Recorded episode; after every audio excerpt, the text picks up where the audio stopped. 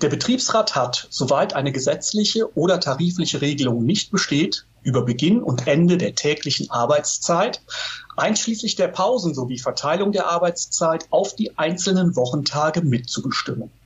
So definiert es eindeutig Paragraph 87 Absatz 1 Nummer 2 des Betriebsverfassungsgesetzes. Daneben gibt es natürlich noch eine Vielzahl von weiteren Regelungen, unter anderem im Arbeitszeitgesetz und im Arbeitsschutzgesetz, die man als Betriebsrat kennen sollte. Soweit die Papierform. Doch wie sieht es in der Praxis zu diesem komplexen Thema aus?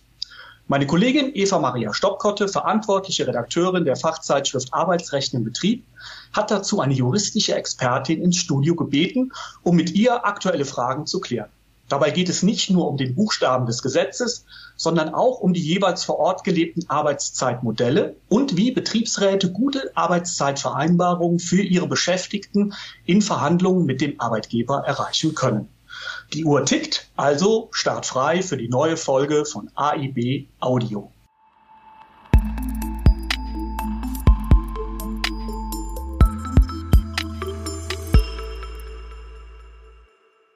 Das Thema Arbeitszeit betrifft im Betrieb jede und jeden. Deshalb ist es ein wichtiges Thema für die Betriebsratsarbeit und sollte durch gute Vereinbarungen für die Beschäftigten geregelt werden.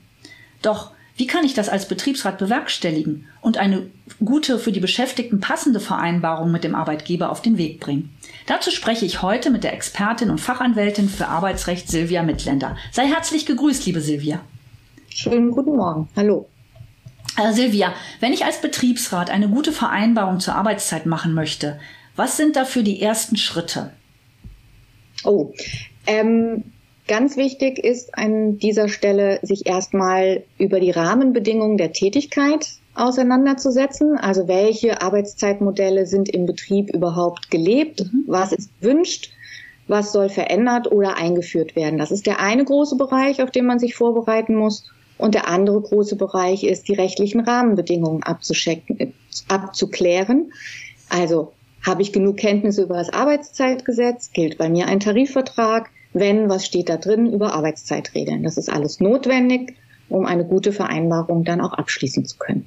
Mhm. Nun gibt es im Betrieb ja auch unterschiedliche Beschäftigtengruppen. Beschäftigte in der Verwaltung, in der Produktion, Außendienstler, seit Corona auch viele Menschen, die auch im Homeoffice arbeiten. Wie bekomme ich deren unterschiedliche Bedürfnisse als Betriebsrat unter einen Hut, sprich in eine gute Betriebsvereinbarung gegossen oder brauche ich das gar nicht? Na, das ist ja schon mal eine gute Vorbereitungsfrage. Man muss sich schon mal klar machen, kann ich überhaupt eine einheitliche Betriebsvereinbarung machen oder ist es vielleicht besser für die unterschiedlichen Bereiche und Abteilungen andere, also unterschiedliche mhm. Betriebsvereinbarungen zu machen? Im Produktionsbereich oder auch im Pflegebereich vielleicht für die Schichtleute eine Schichtbetriebsvereinbarung. Mhm. Und für andere, die im Tagdienst arbeiten oder ausschließlich im Tagdienst arbeiten, kann ja dann eine andere Betriebsvereinbarung abgeschlossen mit fest abgeschlossen werden mit fester oder Gleitzeit. Hm? Worauf muss ich bei in meiner Betriebsvereinbarung achten, wenn ein Tarifvertrag gilt? Das hast du ja eingangs schon mal erwähnt, dass das auch ein großes Feld ist, worauf ich mich vorbereiten muss. Ja, also die Mitbest also bei Arbeitszeitfragen hat der Betriebsrat ja ein sogenanntes echtes Mitbestimmungsrecht, mhm. Paragraph 87. Dort ist das geregelt in den Ziffern 2 und 3.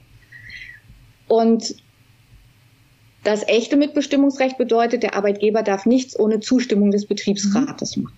Aber wie sich aus dem Eingangssatz im Paragraphen 87 ergibt, ist das Mitbestimmungsrecht dort ausgeschlossen, wo es tarifliche Regelungen gibt.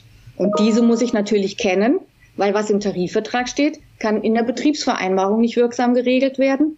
Sprich mit anderen Worten, gibt es einen Tarifvertrag und ich mache eine Betriebsvereinbarung, dann sind die Regeln unwirksam.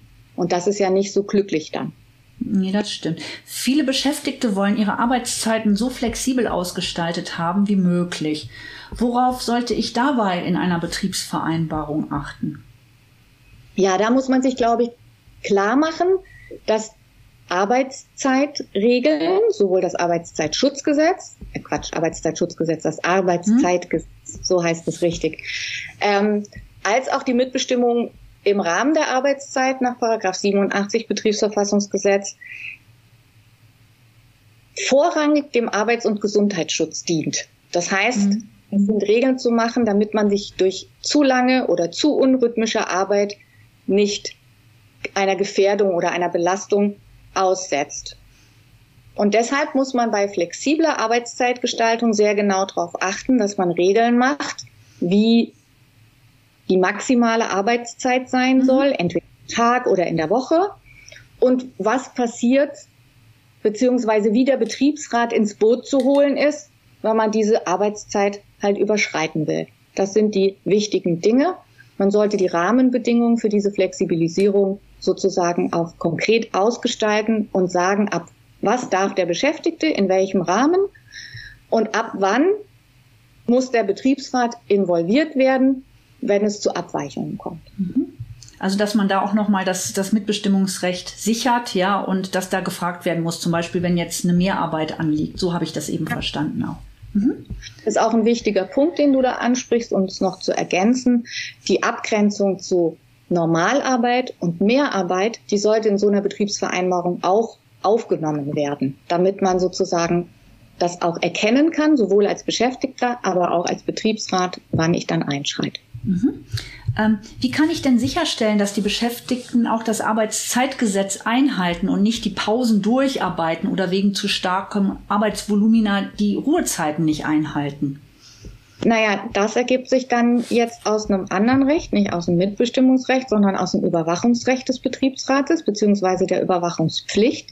Nach Paragraph 80 Absatz 2 Nummer 1 ist der Betriebsrat verpflichtet, die betrieblichen und gesetzlichen Regelungen, worunter natürlich auch Regeln zur Arbeitszeit gehören, zu überwachen. Mhm. Und wenn er dort sozusagen feststellt, dass Fehler passieren, die nicht eingehalten, also oder Regeln nicht eingehalten werden, dann kann er unterschiedlich einschreiten. Wenn es gesetzliche Verstöße sind, wie zum Beispiel die Ruhezeit, muss er den Arbeitgeber auffordern, das zu unterlassen, dafür Sorge zu tragen, dass diese Regeln eingehalten werden. Wenn der Arbeitgeber dann weiterhin da nichts tut und es zu weiteren Verstößen kommt, dann kann er bei gesetzlich, also Verstöße gegen mhm. gesetzliche Verstöße, die zuständige Aufsichtsbehörde einschalten. Aber, und da kommen wir jetzt wieder zur Betriebsvereinbarung, bei Verstößen gegen eine Betriebsvereinbarung kann der, der Betriebsrat dann auch gerichtlich vorgehen und im Rahmen von sogenannten Unterlassensverfahren ähm, den Arbeitgeber zwingen, zukünftig den Verstoß gegen die Betriebsvereinbarung zu unterlassen. Mhm. Also ich verstehe dich jetzt so, das sichert dem Betriebsrat so zwei, zwei Wege auch. Einmal Arbeitsschutzbehörde, ne, und wenn ich eine Betriebsvereinbarung abgeschlossen habe, dann habe ich auch noch mal, es steht mir auch noch mal der gerichtliche Weg offen, dass ich halt, wenn der mehrfache Verstöße macht oder wenn auch mal eine Wiederholungsgefahr ähm, äh, stattfindet bzw. Äh, besteht, dass dann halt auch dagegen vorgegangen werden kann gerichtlich. Genau, man muss nur immer aufpassen, nur wenn man das Gesetz in der Betriebsvereinbarung wiederholt, mhm. führt das noch nicht zu einem betriebsverfassungsrechtlichen Verstoß. Und das ist auch, man muss dann auch wissen, das Arbeitszeitgesetz hat einen viel weiteren Rahmen, als in vielen Betrieben gearbeitet wird. Das Arbeitszeitgesetz geht von einer Sechstagewoche mhm. aus, wenn man regelmäßig jeden Tag acht Stunden arbeiten darf, also von einer 48-Stunden-Woche. Da sind wir Gott sei Dank durch viele gute Tarifverträge ja. lange weg von. Ja. Ähm, von daher muss man natürlich auch bei der Betriebsvereinbarung sozusagen aufpassen, dass man sich nicht auf den gesetzlichen Mindeststandard festlegen lässt, sondern auf das, was zwischenzeitlich üblich ist mhm. und was sozusagen auch fortgelten soll. Okay. Ähm, jetzt noch mal eine Frage. Es gibt ja viele, die jetzt auch stark im Homeoffice tätig sind. Gelingt denn auch diese Einhaltung des Arbeitszeitgesetzes im Homeoffice?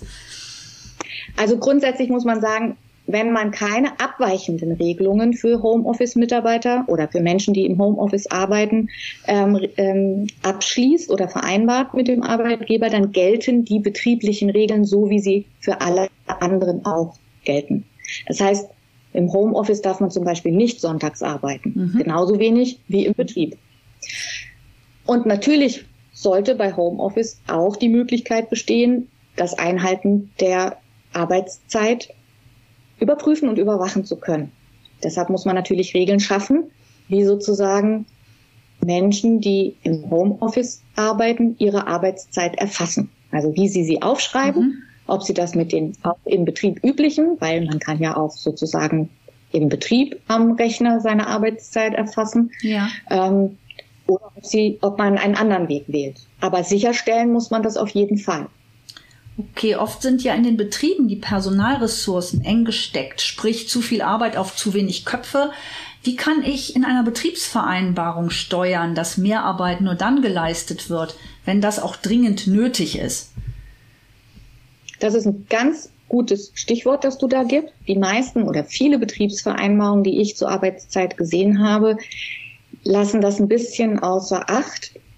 Und das kriegt man im Prinzip nur dann hin, wenn man die Regeln über die normale, die sogenannte Sollarbeitszeit gut regelt mhm. und dann auch Definitionen und Abgrenzungsregeln schafft, wie wann fängt Mehrarbeit an und wann hört, äh, wann geht sie sozusagen über mhm. die Sollarbeitszeit hinaus.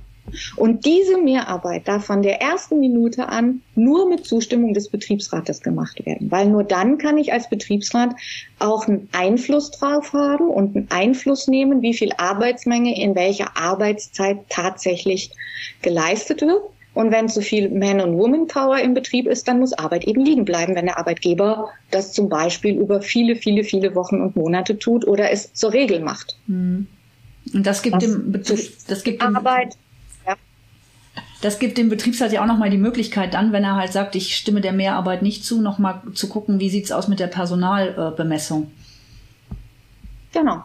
Ja, ganz genau. Und äh, warum, ähm, na, warum ist es jetzt eine Ausnahme möglicherweise mhm. oder ist es die übliche Spitze in einer bestimmten Saison?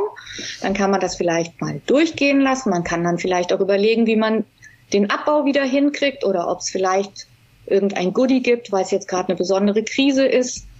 Ähm, da muss man dann halt eben auch aufpassen, dass man die Betriebsvereinbarung, nein, in der Betriebsvereinbarung nicht zu äh, zu weite Regeln für eine Flexibilisierung der Arbeitszeit schafft. Ne? Also dass also nicht der Arbeitgeber die Leute einfach nach Hause schicken kann ohne mhm. Zustimmung des Betriebsrates, wenn zu wenig Arbeit da ist, aber sie wieder zurückholt sozusagen auf Abruf, wenn zu viel Arbeit da ist. Das muss man sehr darauf achten, dass man die Flexibilisierung zugunsten der Beschäftigten aufrechterhält, aber zugunsten des Arbeitgebers so einschränkt, dass sie nicht zulasten der Beschäftigten gehen. Mhm. Ähm, in vielen älteren Betriebsvereinbarungen zur Arbeitszeit gibt es ja noch Kappungen am Ende des Monats, ähm, damit die Beschäftigten nicht zu viel arbeiten. Das war damals so eine Überlegung zum Gesundheits-, Arbeits- und Gesundheitsschutz. Ähm, warum macht das heute keinen Sinn mehr und warum sollten Betriebsräte tunlichst Kappungen vermeiden? Ich finde diese Fragestellung schon witzig, weil ich fand diese Kappung schon immer Unsinn. ähm, auch war auch immer eine Verfechterin, das nicht zu tun. Ähm, und ich konnte auch nie nachvollziehen, ähm, warum man auf diese Idee kommt, mhm. nur dass, nur weil Arbeitszeit durch Kappung verschwindet, die Menschen weniger arbeiten. Weil letztendlich ist es ja tatsächlich so, auch früher zu den sogenannten guten alten Zeiten der Sozialpartnerschaft, ähm, hat man in einem Abhängigkeitsverhältnis gestanden. Und selbstverständlich haben Beschäftigte gearbeitet, wenn der Arbeitgeber es verlangt. Und wenn es zu viel war, hätte eigentlich auch der Betriebsrat damals schon die Aufgabe gehabt, das zu verhindern. Zu viel gearbeitet wird durch sein Mitbestimmungsrecht. Und durch die Kappung verschwindet Arbeit und man verlagert vor allen Dingen, also sie wird, sie verschwindet nicht, sondern sie wird nicht mehr sichtbar. Sie ist ja noch da oder wurde ja geleistet. Mhm. Das Problem ist nur, man kann nicht mehr nachvollziehen, wie viel Arbeitszeit eigentlich zu viel geleistet wurde. Und was viele auch nicht bedacht haben in diesen Regelungen ist, dass das Bundesarbeitsgericht entschieden hat, dass Kappungen zulässig sind, dass das aber noch nicht bedeutet, dass die Beschäftigten nicht einen Anspruch auf Bezahlung dieser Arbeit haben. Das Problem ist dann so, man kappt die Arbeitszeit, aber schiebt das Problem der Geltendmachung auf die Beschäftigten, also auf die Schwächsten im Betrieb. Und das ist ein Mechanismus, den habe ich noch nie verstanden, warum man den als positiv oder als kreativ hinstellen konnte. Ich habe immer geraten. Okay, ähm, spätestens jetzt seit der Entscheidung des BAG aus September 2022 ist es auch für den letzten Arbeitgeber klar geworden, sie müssen die Arbeitszeit aller Beschäftigten erfassen. Dies dient dem Arbeits- und Gesundheitsschutz der Beschäftigten. Doch wie ist es bei Vertrauensarbeitszeit? Hier ist es ja gerade ein Privileg auch für die in Vertrauensarbeitszeit Beschäftigten, nicht der Kontrolle des Arbeitgebers unterworfen zu werden. Wie überzeuge ich als Betriebsrat diese Beschäftigten von der Sinnhaftigkeit der Erfassung von Arbeitszeit und verhindere dadurch, dass sie ihre Freiheit aufgeben müssen? das ist ein äh, spannendes, äh, ein spannendes Feld, in dem wir uns bewegen. Und ehrlich gesagt bin ich überrascht, dass das jetzt wieder so hochkommt, weil eigentlich das Bundesarbeitsgericht schon von schon sehr lange, schon in den zwei, 2005, glaube ich, oder 2003, ich kann mich nicht mehr genau erinnern, gesagt hat, dass Vertrauensarbeitszeit natürlich selbstverständlich möglich ist. Das gilt aber nur sozusagen in dem Rechtsverhältnis zwischen dem einzelnen Arbeitnehmer, der einzelnen Arbeitnehmerin und dem Arbeitgeber, aber nicht gegenüber dem Betriebsrat. Auch gegenüber dem Betriebsrat besteht schon die ganze Zeit eine Pflicht des Arbeitgebers, auch die tatsächlich geleistete Arbeit, also von Beginn und mhm. Ende, einschließlich der Pausen, dem Betriebsrat auf Verlangen mitzuteilen. Und das ist natürlich sozusagen auch dann Daraus ergibt sich natürlich, dass die Beschäftigten ihre tatsächlich geleistete Arbeitszeit aufschreiben müssen. Das empfinden viele als eine Einschränkung. Das kann ich auch nachvollziehen, weil, was weiß ich, ich kann ja nicht mal zwischendurch ins Fitnessstudio oder mhm. in der, äh, auf der Terrasse, wie so oft zitiert wird, ein Latte Macchiato trinken oder was auch immer im Getränk man trinken möchte. Ähm, aber nichtsdestotrotz muss man den Weg gehen und das ist auch etwas, wo, wo Betriebsräte immer konfrontiert sein werden, wenn sie über Arbeitszeitregeln reden. Man muss Beschäftigten erklären, warum man das tut und auch das Modell Vertrauensarbeitszeit, das ja eigentlich nicht dazu in der Praxis dazu führt, dass man eigentlich viel mehr arbeitet, als man muss oder soll oder bezahlt wird, ne, als der Arbeitsvertrag vorsieht. Ähm, man muss erklären, dass es eine bestimmte Kontrolle braucht, um mhm. gerade den Arbeits- und Gesundheitsschutz gewährleisten zu können. Also sprich mit anderen Worten, Beschäftigte vor der eigenen Überforderung und Selbstausbeutung ein Stück weit auch schützen zu können. Weil viele von uns werden das wissen, gerade wenn man nicht mehr 30 oder in seinen 30ern ist oder noch jünger. Zu viel Arbeit wirkt sich erst verzögert mhm. aus. Mhm. Und ja, das ist natürlich dann schon so. Es gibt natürlich Modelle, in denen man Vertrauensarbeitszeit gestalten kann, indem man zum Beispiel in einer Betriebsvereinbarung die Kollegen aus der Vertrauensarbeitszeit schon verpflichtet, Arbeitszeit aufzuzeichnen, gegebenenfalls auch mit einem vom Arbeitgeber zur Verfügung gestellten ähm, Tool, was ja der Europäische Gerichtshof auch schon mhm. fordert. Ähm, aber die Auswertungsmöglichkeiten einfach einschränkt ja, dass der Vorgesetzte eben gerade nicht berechtigt ist, reinzugucken, ähm, sondern möglicherweise der Betriebsrat ein Leserecht bekommt, aber auch wieder nur eingeschränkt, wenn er Vermutungen hat, dass was passiert oder so. Also solche Regeln kann man machen. Wichtig ist aber bei Vertrauensarbeitszeit immer den Rahmen festzulegen. Und der sollte deutlich kürzer sein als der des Arbeitszeitgesetzes im Rahmen des Arbeitszeitgesetzes kann man von 6 bis 23 Uhr arbeiten, mit Ausnahmen auch in der Nacht, aber mhm. da gilt in der Regel keine Vertrauensarbeitszeit. Ähm, und da sollte man betriebliche Rahmenregeln schaffen, die das sozusagen verkürzen, weil das ist ja auch schon eine Möglichkeit, nicht rund um die Uhr zu arbeiten. Okay, das war super aufschlussreich nochmal. Wenn äh, ich mich jetzt an äh, als Betriebsrat ähm, an so eine BV machen möchte, an so eine Betriebsvereinbarung zur Arbeitszeit, was sind so drei Tipps, die du mir mit auf den Weg geben würdest? Uh, also das Erste, was man immer machen muss, ist sich die Rahmenbedingungen, in denen wir uns bewegen, klar zu machen. Also wie arbeiten wir, warum arbeiten wir, arbeiten wir alle gleich. Das ist das sozusagen ist, die Tatsachen, wie wir sagen, die betrieblichen Tatsachen. Dann müssen wir aber auch gut vorbereitet sein auf die rechtlichen Rahmenbedingungen. Also Arbeitszeitgesetz, Tarifvertrag, wenn es einen, hoffentlich einen solchen gibt, aber auch vertragliche Situationen der einzelnen Beschäftigten. Was steht denn überhaupt bei denen in den mhm. Arbeits drin? Das ist so der erste Schritt, sich klar zu machen, in welchem Umfeld bewege ich mich. Der zweite Punkt ist, dass man sich unbedingt klar machen muss als Betriebsrat, welche Ziele möchte ich denn überhaupt erreichen.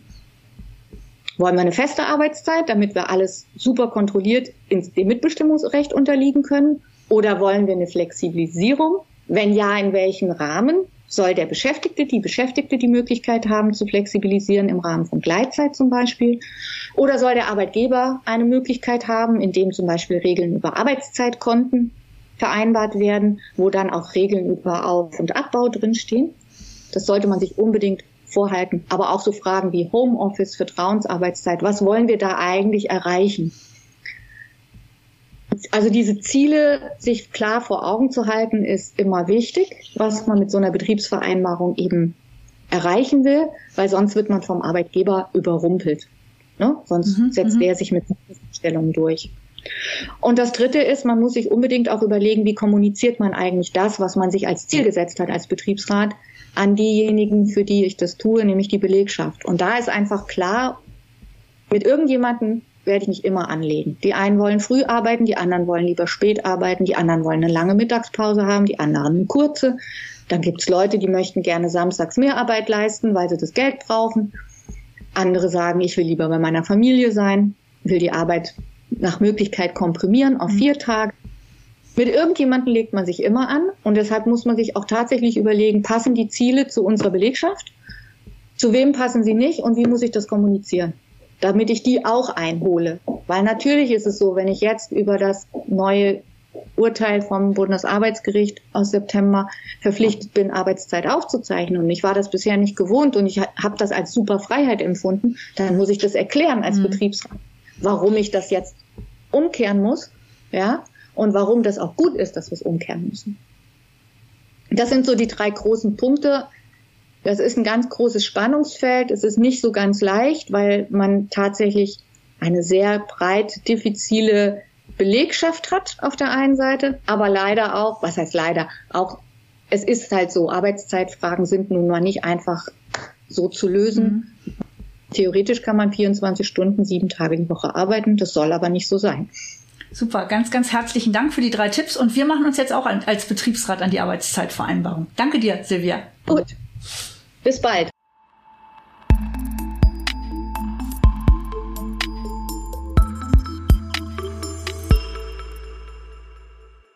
Wenn ihr auf dem Laufenden bleiben wollt, nicht nur in Sachen Arbeitszeit und Einordnung der jüngsten Rechtsprechung, dann empfehlen wir euch einen regelmäßigen Blick in unsere Zeitschrift Arbeitsrecht im Betrieb.